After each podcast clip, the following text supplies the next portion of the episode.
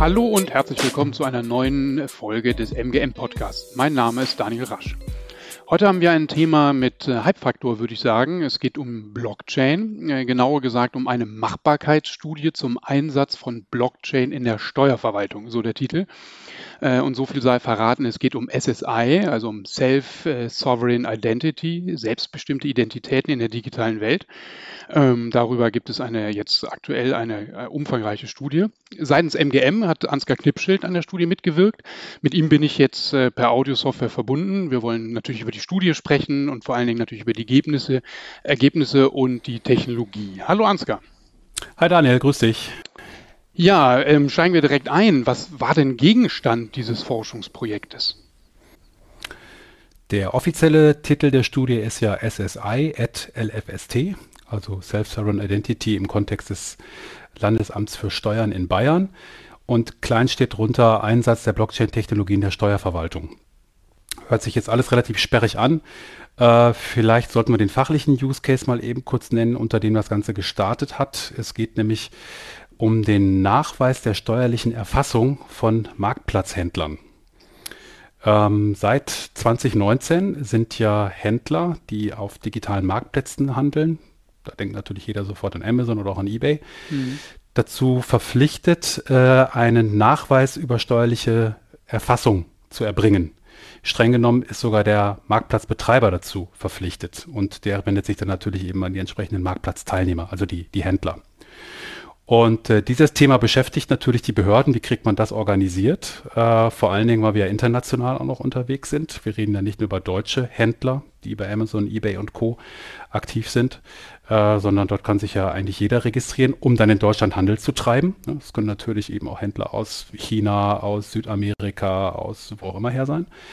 Und äh, hier geht es darum, diesen Teil ihrer Identität, ihr Identitätsmerkmal, steuerliche Erfassung, äh, da mal zu untersuchen, wie man das digital machen könnte und außer klassischen direkten Schnittstellen zwischen den verschiedenen Parteien, also zum Beispiel von Steuerbehörden zu den Marktplätzen, äh, tauchte dann noch die Idee auf, Mensch, gerade bei doch tendenziell immer mehr Beteiligten, sogar weltweit, kann uns da nicht das Thema Blockchain weiterhelfen. Und hm. das war der Trigger, warum wir uns da zusammengesetzt haben. War denn die Steuerfrage und der, der, Nachweis äh, der Steuerfrage Ursprung des Forschungsprojekts oder Blockchain als an sich und dann wurde der Case Steuer dazugenommen? Nee, es war wirklich der Case, äh, der, der Trigger dazu, äh, wo wir eben sowohl die traditionelle Technik, sage ich mal, also das sich wenden äh, an ein digitales System, um den Nachweis da zentral zu erlangen. Und dann sollte an, parallel untersucht werden, wie das Ganze dann eben mit der Blockchain-Technologie funktioniert, weil wir spontan zumindest ein paar interessante Punkte da gefunden haben, die dafür sprechen könnten. Ähm, und äh, das sollte dann im Rahmen der Studie genauer untersucht werden. Aber wie es dann so ist, im Laufe der Studie hat sich dann gezeigt, dass es doch auch relativ viele andere Ansetzungspunkte geben wird, Anknüpfungspunkte geben könnte, weil Nachweise auch auf Unternehmensebene gibt es doch sehr, sehr viele äh, sodass dann nachher äh, der Scope ein bisschen breiter gefasst wurde, nicht nur dieser eine spezielle Case und da dann auch dieser etwas generischere Titel äh, Einsatz der Blockchain-Technologie in der Steuerverwaltung. Hm. Wen habt äh, ihr denn oder wer war beteiligt an, an dem Projekt? Ja, insgesamt waren es vier Parteien. Äh, federführend war das Bayerische Landesamt für Steuern, das das Ganze äh, koordiniert hat äh, letztendlich. Und dann haben wir das von Seiten MGM zusammen mit den Kollegen vom Fraunhofer FIT uh, und von der Friedrich-Alexander-Universität in Erlangen-Nürnberg zusammen äh, vorangetrieben, das Projekt. Mhm. Gehen wir direkt am besten zu SSI. In der Studie ähm, sind ja auch andere Szenarien kurz besch beschrieben und auch begründet verworfen worden, also SSI dann weiter ähm, beleuchtet. Ähm, kannst du in Kürze zusammenfassen, was SSI ist und was es nicht ist? Hm. Äh, ich glaube, da bin ich jetzt echt mal so frei und switche mal eben hier in meinem Browser zu Wikipedia. ähm, also, offiziell ist es nur ein Satz, ist SSI, äh, Self-Sovereign Identity, in Deutsch die selbstbestimmte Identität. Mhm. Das erlaubt einer Person oder einer Organisation, eine digitale Identität zu erzeugen und vollständig zu kontrollieren, ohne dass es der Erlaubnis eines Vermittlers oder einer zentralen Behörde bedarf.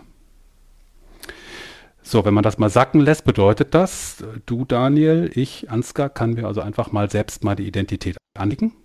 In dem äh, Fall der Händler, das war dann der Fall, ne? Ganz genau, mhm. der Händler. um es dann eben gegenüber Dritten nachzuweisen. Und jetzt kommt man natürlich relativ schnell auf den Trichter, okay, selbst wenn man das jetzt also technisch ohne eine zentrale Behörde hinkriegt, das ist ja der dezentrale Aspekt des Ganzen, wieso soll ich denn dem Daniel glauben, dass er der Daniel ist und der Ansgar glauben, dass er der Ansgar ist oder dem Händler glauben, dass er der Händler ist? Und äh, da kommt eben das Thema dazu, dass hier der Nachweis von Dritten sehr häufig erforderlich ist. Das heißt, äh, man kann natürlich das Spiel der dezentralen Identitäten so denken, dass es wirklich komplett neue selbsterzeugte Identitäten sind, was ich gerade mal so ein bisschen äh, durchdacht habe. Oder man kann auch sagen, ich lege dort sozusagen die Kopie einer bereits existierenden Identität ab und lasse sie mir von einem Dritten, dem Aussteller der eigentlichen Identität, bestätigen und benutze dann diese Technologie nur als Transportmedium. Also konkretes Beispiel, ich nehme meinen Personalausweis, hinterlege die Informationen, Name, Straße, Geburtsdatum, meinetwegen auch die Nummer dort und lasse mir sie dann von der ausstellenden Behörde in dieser Technologie bestätigen. Obwohl die Behörde selber im Betrieb damit gar nichts zu tun hat. Ne? Sie ist dann eben auf die Rolle reduziert des Bestätigers, der das Ganze praktisch abstempelt. Die glaubigte Kopie, wie wir sie auch in Papierform kennen. Mhm. Und bei den Händlern und dem untersuchten Fall ist es jetzt die Umsatzsteuerpflichtigkeit der Händler, die hinterlegt ist, oder? Ja, beziehungsweise die steuerliche Erfassung, so heißt es dann ganz konkret. Okay. Ne? Es ist letztendlich klar, sind wir ganz stark äh, an, an der Umsatzsteuernummer. Es wurde auch gesetzlich, also rein fachlich, diskutiert, ob dafür eine eigene Ordnungsnummer eingeführt werden sollte. Das wurde aber verworfen, ist, glaube ich, auch noch im, so ein bisschen in Diskussion, warum wir uns dann auch so ein bisschen von dem Use Case nachher wieder entfernt haben. Aber es ist trotzdem ein ganz gutes Beispiel, ähm, um auch nochmal rauszuarbeiten, im Use Case und auch in potenziellen weiteren sehen wir SSI gerade im behördlichen Kontext nicht als eine Konkurrenz zu anderen Identifikationssystemen, zentralen, also klassisch eben der Personalausweis oder Gewerberegister, wo Unternehmen registriert sind, sondern als Transportmedium sozusagen, um die Nachweise darüber ähm, ja, elegant, dezentral äh, eben zu verteilen. Und welchen Vorteil hat das gegenüber der bisherigen analogen Variante? Also spielen wir mal ganz kurz durch, welche Möglichkeiten es gibt, beziehungsweise welche heute auch gelebt werden, weil mhm. Äh, das Thema ist ja seit 1.1.2019 sogar gesetzlich verpflichtend. Ich glaube, wir sind jetzt noch in irgendwelchen Übergangszeiten, wo auch an der einen oder anderen Stelle, was Fristigkeiten angeht, vielleicht nochmal ein Auge zugedrückt wird. Bin ich jetzt aber kein Experte, kann ich jetzt nicht äh, abschließend genau, genau beurteilen. Aber Stand heute ist, dass der Händler, der sich beim, nehmen wir ruhig das Beispiel Amazon Marketplace registriert, verpflichtet ist, äh, letztendlich ein Schriftstück, ein Papierstück äh, einzureichen, aus dem ersichtlich wird, dass er steuerlich erfasst ist. Das wird wirklich per Papier, vielleicht auch per Scan gemacht, wie auch immer.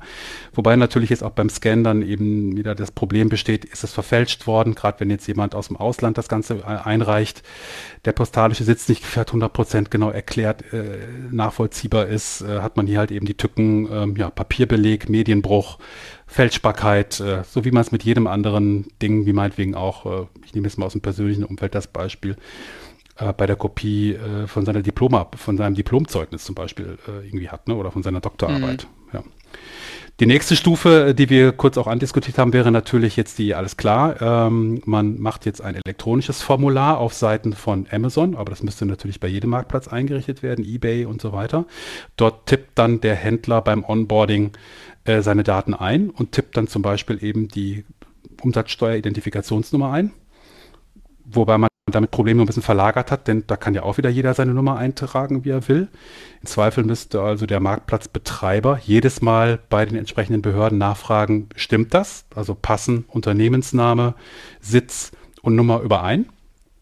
Schnittstellenthema, ne? also müssten die Schnittstellen entsprechend gebaut werden. Äh, dritte Variante, man nimmt einen echten Identitätsprovider in der Mitte dazwischen, bei dem der Händler einmal nur zum Beispiel diesen Nachweis hinterlegt digital, um dann von dort aus das Ganze an die Marktplätze zu verteilen. Gibt's da ja hat man wieder den dritten drin, ne? Hat man den dritten und äh, es gibt ja einige Initiativen dort, die aus der Wirtschaft getrieben werden, äh, zum Teil ja auch äh, von den Behörden. Äh, Elster zum Beispiel hat ja auch mit dem Netzo-Verfahren die Möglichkeit, äh, Daten äh, von Steuerpflichtigen weiterzugeben an Dritte. Diese Verfahren haben allerdings den Nachteil, so möchte ich es mal formulieren, dass sie eben in ihrer Datenstruktur relativ starr sind und nicht so leicht angepasst werden können. Weil klar, das sind zentral gepflegte Schnittstellen, an denen viele Systeme dranhängen. Und wenn man jetzt für so einen fachlichen Case sagt, ich brauche mal ein Feld mehr, ich formuliere das jetzt mal so ganz salopp oder vielleicht sogar mal ein paar mehr, heißt es entsprechend aufwendige Update und äh, ähnliche Verfahren und das Ganze wächst natürlich dann immer mehr. Ne? Und mhm. wenn man Pech hat, hat man dann nachher ja in einem so einem Login, ja, ich meine, Unternehmensdaten können komplex werden, ne? Fährt mehrere hundert Felder mal irgendwann dran. Das skaliert also nicht an der Stelle. Ne? Genau. Und das führte dann bei unseren Untersuchungen dazu, äh, zu sagen, okay, was wäre denn, wenn man diese Daten eben in einem sicheren, in einem verschlüsselten Verfahren auf einer Blockchain hinterlegen könnte? Äh, wenn man jetzt darauf vertraut, dass sich diese Art von Technologie vielleicht in den nächsten Jahren bis zum gewissen Grad durchsetzt, kann man dann auf offenen Standard setzen und könnte jetzt eben sagen, okay, wenn jetzt die verschiedenen beteiligten Parteien, sowohl die Aussteller oder diejenigen, die praktisch ihren Stempel drunter setzen und die Empfänger, also die Marktplätze, äh, ja, akzeptieren diese Technologie und setzen sie vielleicht auch für ganz andere Zwecke ein, dass dann der Schnittstellenaufwand hier geringer ist, ne? weil man praktisch auf einen allgemeinen Stand, äh, Standard, ich vergleiche ihn mal mit E-Mail, ne? also sehr vereinfacht gesprochen natürlich, äh, dann darüber dann alles abwickeln kann halt an der Stelle. Aber die Händler brauchen doch trotzdem eine Identität, mit der sie einmal sagen, ja, ich bin der und ich bin umsatzsteuerpflichtig oder steuerpflichtig, steuerpflichtig erfasst. Genau richtig erkannt. Also es sind eigentlich zwei Stufen. Ne? Erste Stufe, ich bin der, der ich bin, die klassische Identität. Und wenn das bestätigt wurde, dann und ich habe die, den Nachweis meiner Erfassung. Genau. Und als wir das eben mal auf Blockchain versucht haben zu übertragen, kamen wir relativ schnell zu dem Punkt, naja, die Daten wirklich, also die echten Netto-Daten, zum Beispiel auch die Identität in die Blockchain reinzuschreiben, ist wahrscheinlich keine gute Idee, weil man natürlich auch das Thema hat der Unveränderbar Nicht-Veränderbarkeit von Blockchain-Daten. Das ist ein klassisches Merkmal der, der Blockchain. Äh, dann ist natürlich auch ein Thema Datenschutz und so weiter, dem nicht Genüge getan. Ich, ich kann Daten halt nicht, nicht löschen. Ne? Äh, ich muss einen sehr viel Aufwand betreiben äh, in entsprechenden Architekturen, dass sie zumindest verschlüsselt sind und, und, und sehr aufwendig. Äh, und dann kamen wir aber zu, dem, zu der Erkenntnis, da gibt es schon etwas, wo sich auch schon viele andere Gedanken gemacht haben, nämlich auch unter dem Namen SSI.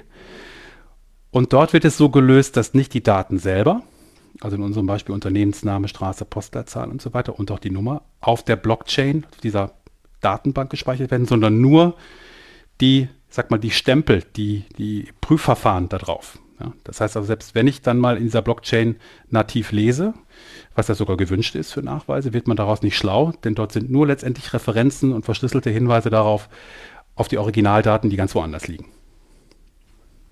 Und womit äh, weiß sich der Händler denn einmalig aus? Es muss doch trotzdem irgendwas geben. Ja, also spielen wir es mal durch. Äh, wir haben dazu einen Prototypen entwickelt, äh, äh, nachdem wir die, die Architektur und den Prozess uns mal ausgedacht haben. Und da sieht es folgendermaßen aus. Also denkbar wäre folgendes Szenario. Ähm, da ja jedes Unternehmen steuerpflichtig ist, hat es auch in der Regel einen entsprechenden Elster-Steuerzugang. Ich kann mich dort also anmelden in meinem Steuer-Online-Portal und kann jetzt vielleicht auf einen neuen Menüpunkt klicken, der da heißt, ähm, bitte gib mir eine beglaubigte Kopie meiner steuerlichen Erfassung auf digitalem Wege in die Blockchain. So. Ähm, hier ist es jetzt so, dass wir ja schon durch das Login im Elster Steuer Online Portal und mit dem damit verbundenen Zertifikat sicher authentifiziert sind.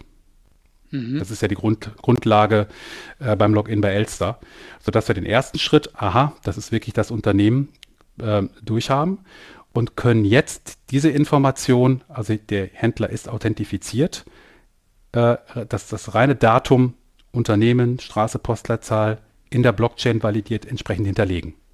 Als erstes Datenpaket.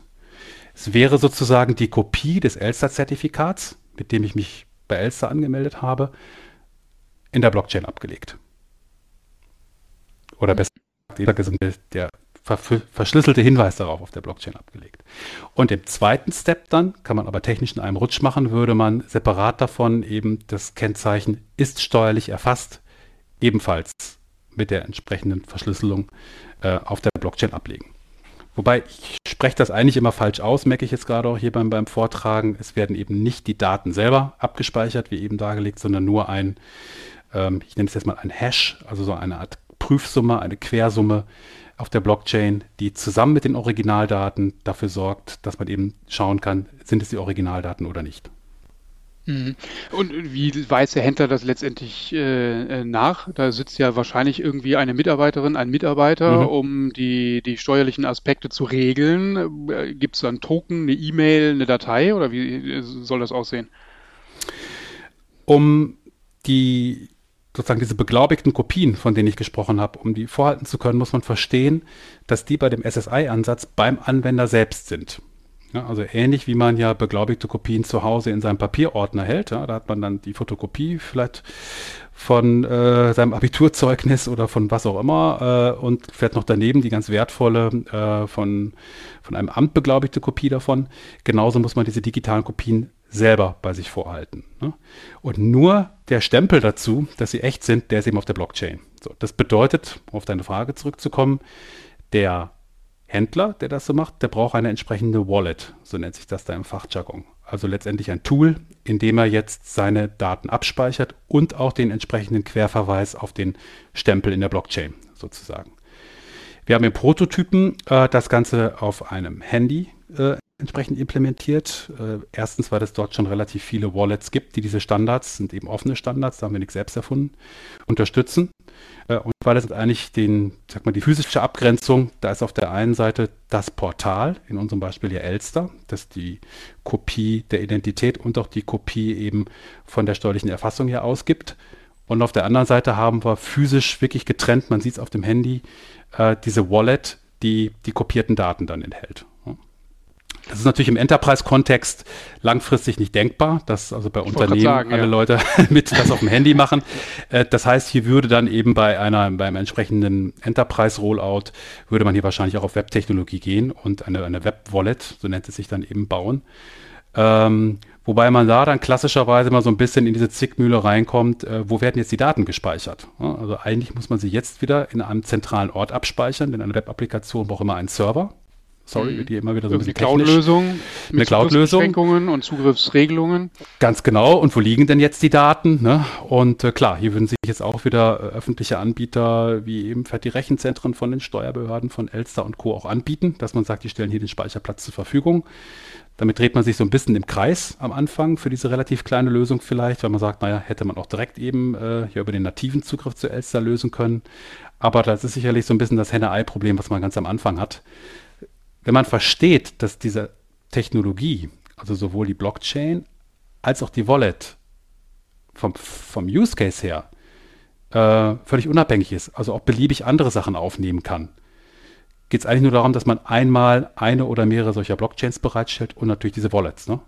Also die Handynutzer kennen das der, von der iPhone-Fraktion zum Beispiel auch über die Apple Wallet. Ne? Mhm. Die ist zwar zentral zum Teil, zum Teil aber auch lokal. Also jeder, der seine Flugtickets daran zum Beispiel mal ablegt oder so, kennt das ja auch. Die sind ja wirklich nur lokal bei mir abgespeichert, zum Teil auch dann per iCloud synchronisiert, äh, für die, die sich damit beschäftigt haben.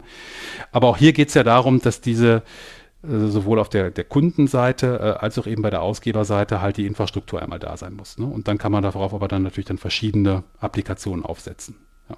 Und wenn der Händler jetzt einmal, ähm, bleiben wir bei dem Beispiel ähm, im, im, auch vom Prototypen Wallet äh, am Smartphone von Elster sich der, das, äh, die, die, die Verifizierung geholt hat, mhm. wäre die dann auch für andere steuerliche Aspekte gültig, die darauf zugreifen oder muss einmal für die Umsatzsteuer der eine Nachweis, für die nächste Steuer der andere Nachweis, für den Zoll der dritte Nachweis äh, hinterlegt werden?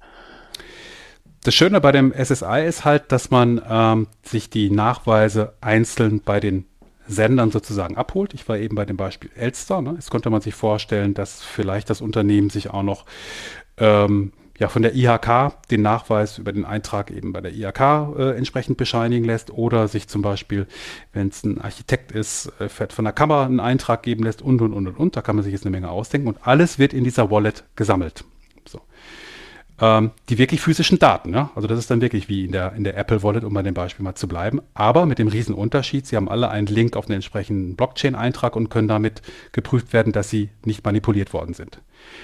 Und ich kann Sie jetzt gegenüber Dritten, anderen Behörden hattest du gefragt, vielleicht aber auch Unternehmen oder ich habe irgendwo einen Förderantrag zu leisten, in beliebiger Kombination zurückgespielt werden. Das heißt, hier kommt genau der Vorteil der Technologie. Ich hatte vor ein paar Minuten erzählt, dass äh, klassische Schnittstellen häufig relativ starr sind und nicht so leicht anzupassen, einfach weil so viele äh, entsprechenden Implementierungen eben auch dranhängen ne, und einfach der Migrationsaufwand auch hoch ist.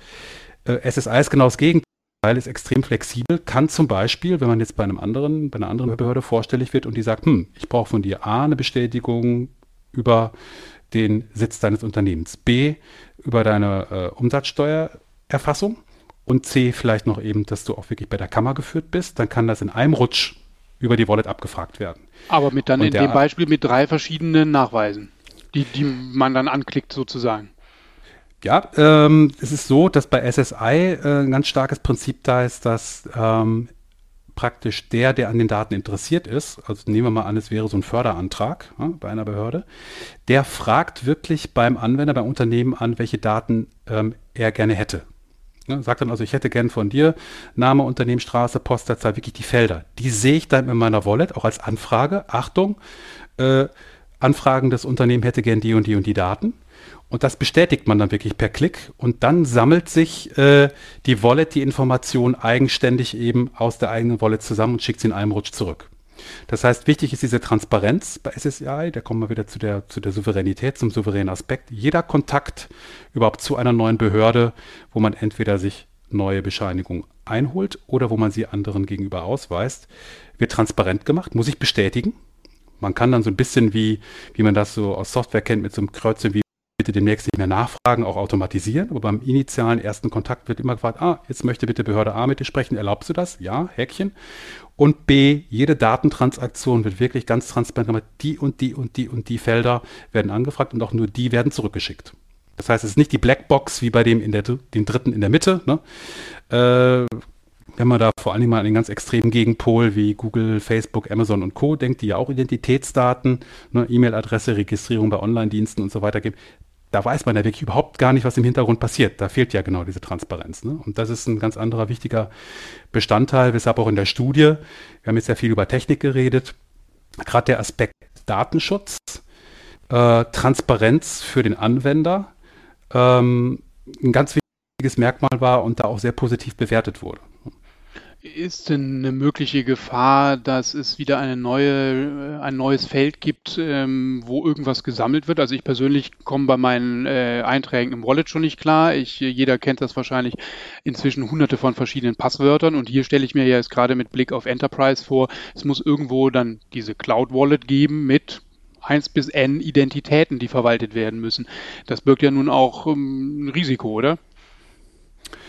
Ja, ähm, das Risiko liegt aber, das kann man als Vor- und gleichzeitig auch als Nachteil sehen, aber beim Anwender erstmal. Ne? Ähm, Nochmal zur, äh, wichtig fürs Verständnis, die Daten liegen nur bei den webbasierten Lösungen äh, dann eben in der Cloud, auf dem Server und dann muss man sicherlich ja, vertrauenswürdige Partner finden, wo man die Daten entsprechend hinterlegt, keine Frage.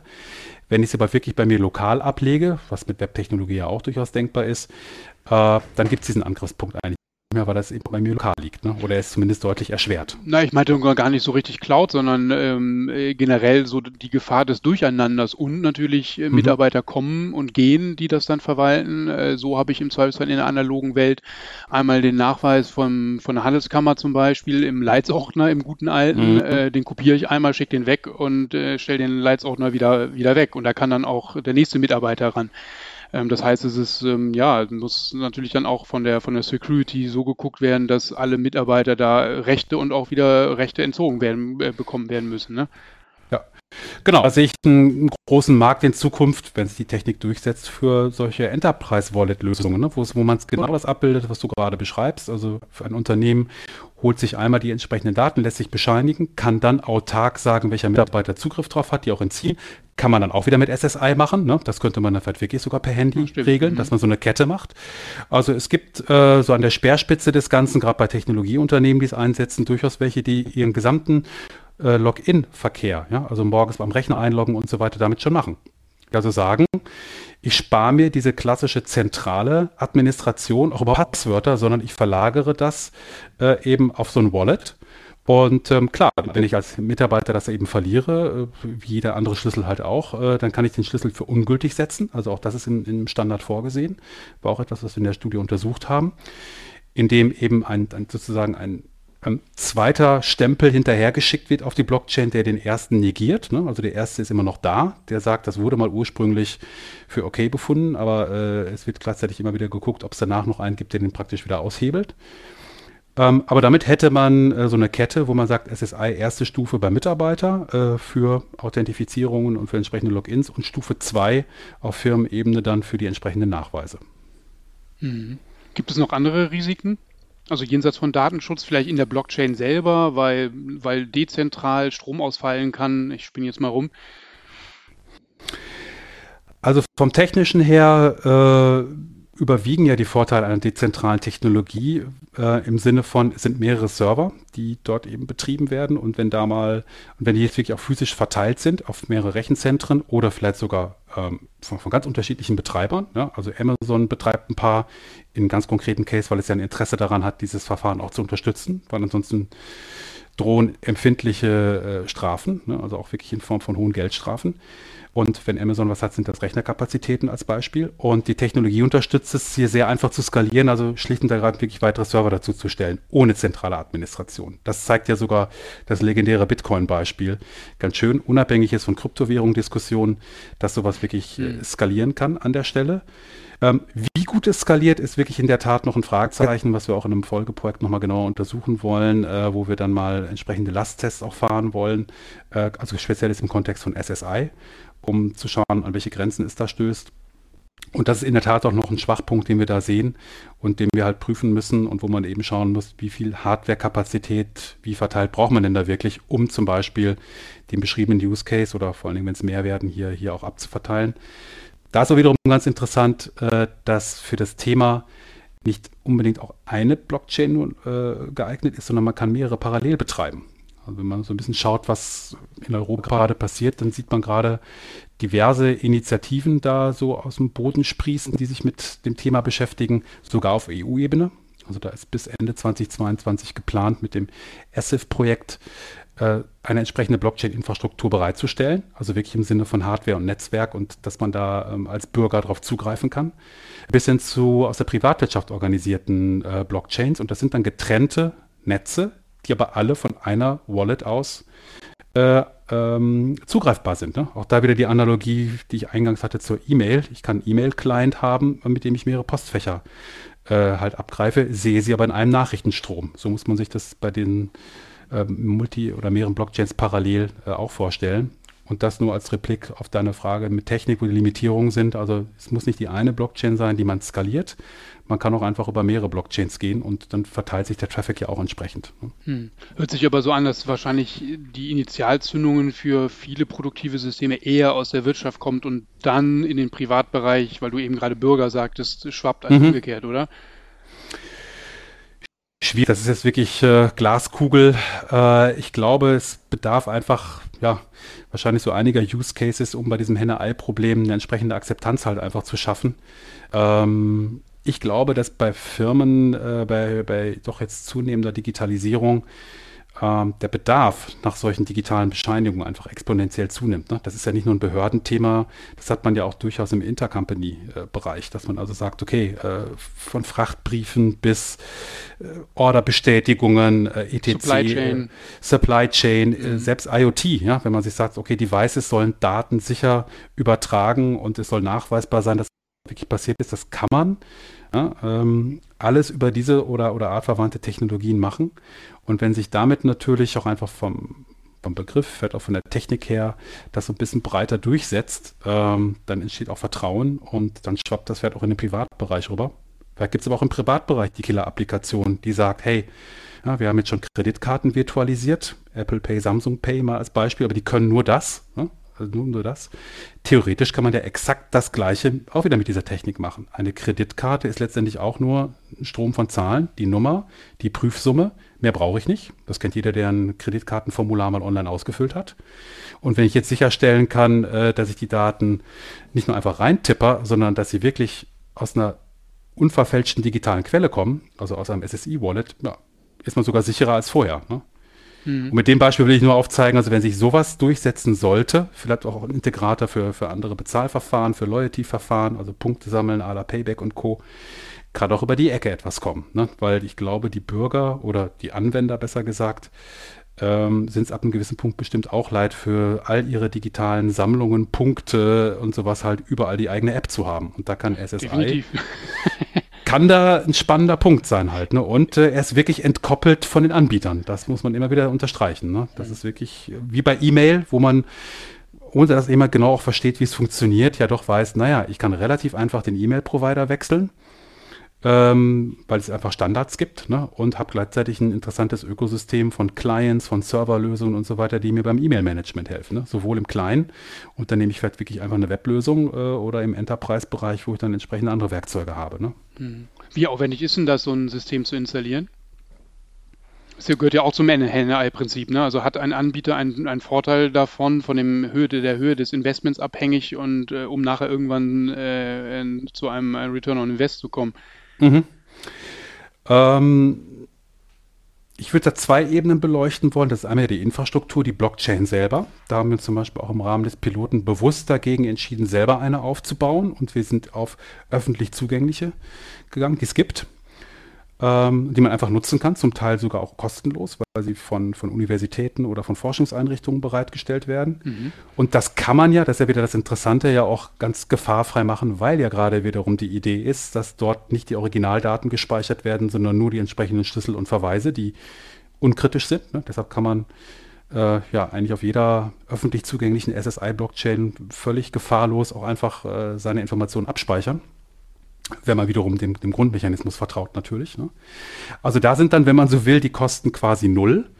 Ähm, klar, wenn man entsprechende Performance haben will, wenn man vielleicht auch selber äh, ausfallsicher sein will, dann braucht man entsprechende Rechenzentren oder Server oder beschließt sich einfach einem Netzwerk an. Das ist auch möglich, ne, von denen jetzt gerade sprießenden. Aber nehmen wir mal an, dass das Thema vielleicht gelöst ist in Zukunft ähm, dann verbleibt vor allen Dingen für Unternehmen äh, die, die Frage, okay, wie binde ich eben auf meiner Applikationsseite, zum Beispiel meinem SAP oder einem anderen ERP-System, das ich dort anbinden will, äh, wie kann ich das an die Blockchain anschließen? Und da bin ich bei klassischen Schnittstellenthemen, ne? Schnittstellenprojekten, okay. wo ich äh, relativ einfach, also mit vertretbarem Aufwand, glaube ich, auch rankomme.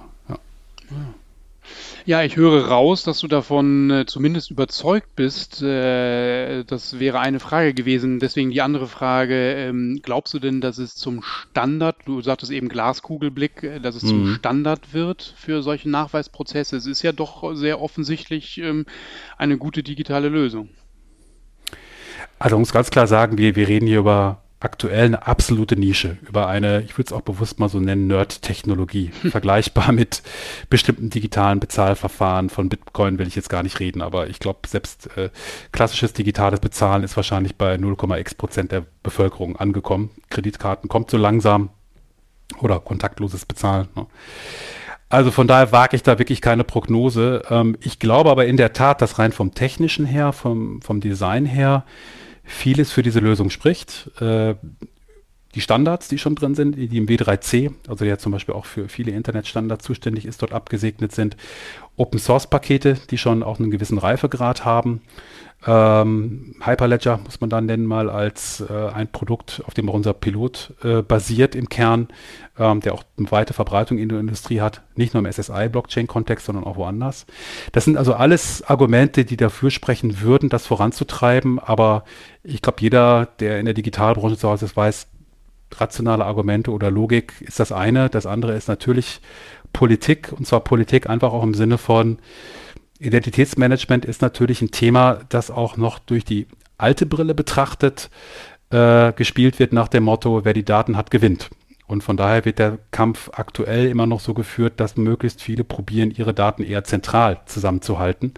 Und ob das geknackt wird, vielleicht auch durch eine stärkere Regulatorik, die dort immer stärker natürlich reingeht, DSGVO und Folgen, äh, das stelle ich mir eigentlich als die Hauptkatalysatoren vor, die vielleicht so eine Beschleunigung für SSI bewegen. Ob es dann genau diese Technologie ist oder was Artverwandtes, ähm, das sei mal dahingestellt. Aber ich glaube, der Trend, dass man auch als User und als Bürger ein bisschen mehr in die Verantwortung mit reingenommen wird, auf der anderen Seite dafür aber dann eben mehr transparent bekommt, hat vieles für sich und äh, ich glaube, in die Richtung wird es schon gehen. Also ein Zeithorizont grob? Puh. Also die. Wir nageln dich nicht drauf fest. Okay, danke. also die Initiativen, die ausgerollt werden sollen, sowohl Privatwirtschaft als auch, ich habe eben ja die EU-Initiative zum Beispiel genannt, die haben so Zeithorizont 2022, ja, 2022, 2023, liegt nochmal ein Jahr drauf, weil vielleicht ein oder andere Delay da ist, dann ist die Technik da. Dann würde ich sagen, bis dafür die Use Cases dann darauf wachsen, nochmal zwei, drei Jahre. Das heißt, rein logisch reden wir über fünf bis zehn Jahre, dass sich signifikant überhaupt was bewegen kann. Alles davor wäre, glaube ich, Glück oder in bestimmten Nischen, ähm, da wo es vielleicht schnell gehen kann. Ähm, in der Tat, übrigens noch als vielleicht so, so Ausblick und Side Note, auch zum Thema Corona wurde die Technologie durchaus diskutiert. Ne? Also das Thema halt, wie kann ich es schaffen, anonym unter Kontrolle von einem Bürger zum Beispiel zu protokollieren, wo ich wann war und hm, er es eben bei entsprechendem Nachweis, da ist, steckt viel drin und gibt es auch viele interessante Konzepte. Das heißt, auch solche Außeneinflüsse können natürlich äh, solche Technologien nochmal beschleunigen, aber das wollen wir alle nicht hoffen. Und äh, von daher glaube ich, die fünf bis zehn Jahre sind da vielleicht schon eher ein optimistischer Ausblick. Ja. Ja, aber könnte ja passen. Also der, der, unser Personalausweis, der, der elektronische, beziehungsweise mit der elektronischen Nachweisfunktion hat ja gerade zehnjähriges äh, gehabt. ja.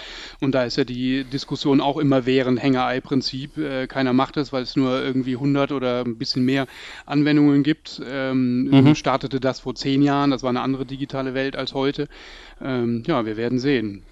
Ja, ja gut, und wir haben zwei Seiten. Ne? Auf der einen Seite ist ein gutes Beispiel mit dem Ausweis, wer, welche Verfahren unterstützen das und auf der anderen Seite, auf der Kundenseite, wie einfach ist denn das einzusetzen? Ne? Vor zehn Jahren hatte man diesen monströsen Kartenleser, Kartenleser ne? irgendwie mit Showstopper. gesponsert, Showstopper. Ne? Technik, das iPhone kann es, glaube ich, erst seit einem Jahr, Pi mal mhm. Daumen. Ne? Vorher ging es nur über Samsung. Jetzt die Virtualisierung des Ausweises. Äh, ich glaube, das ist für 2021 auch nur für Samsung-Telefone erstmal in der ersten Ausbaustufe auch gedacht. Also, dass ich jetzt nicht immer noch den Ausweis noch dazu haben will. Und eigentlich ist ja diese Virtualisierung, also ich. Dann kann es eigentlich also richtig losgehen. Da aber das ist ja auch wieder SSI, ne? Das ist wieder genau das Gleiche. Ich nehme das Original und lege es so sicher ab, lokal, äh, dass ich das dann wiederum beim Nachweis gegenüber Dritten zumindest bis zum gewissen Vertraulichkeitslevel verwenden kann. Ne? Und äh, vielleicht kommen bei diesen Sachen auch der ein oder anderen Hersteller auf die Idee, Mensch, statt da jedes Mal für jeden Case, also mal ist der Personalausweis, mal ist die, die Medizinkarte, die Gesundheitskarte, dass man da eher auf den Standard geht, weil der Rollout natürlich, wie es der Ausweis zeigt, echt teuer ist und jedes Mal neue Apps und ähnliches bedeutet äh, und für den Bürger und für den User natürlich auch die entsprechende Vielfalt und das entsprechende Chaos. Ne? Hm. Ja. Na, wir werden sehen. Gut, vielen Dank. Die äh, Studie verlinken wir natürlich in den Show Notes, äh, die beteiligten Partner ebenfalls und noch weitere Informationen. Dann ist alles am, am Ort des Podcasts. Ähm, ich sage ganz vielen Dank, äh, Ansgar, für die spannenden Einblicke. Und werden wir mal sehen, was, äh, du sagtest eben im Halbsatz mal Folgeprojekt oder so, Folgeforschungsprojekt, äh, was sich da ergibt. Und dann werden wir gleich nochmal sprechen. Danke sehr. Super, sehr gerne. Bis bald, Daniel. Bis dann. Tschüss. Tschüss.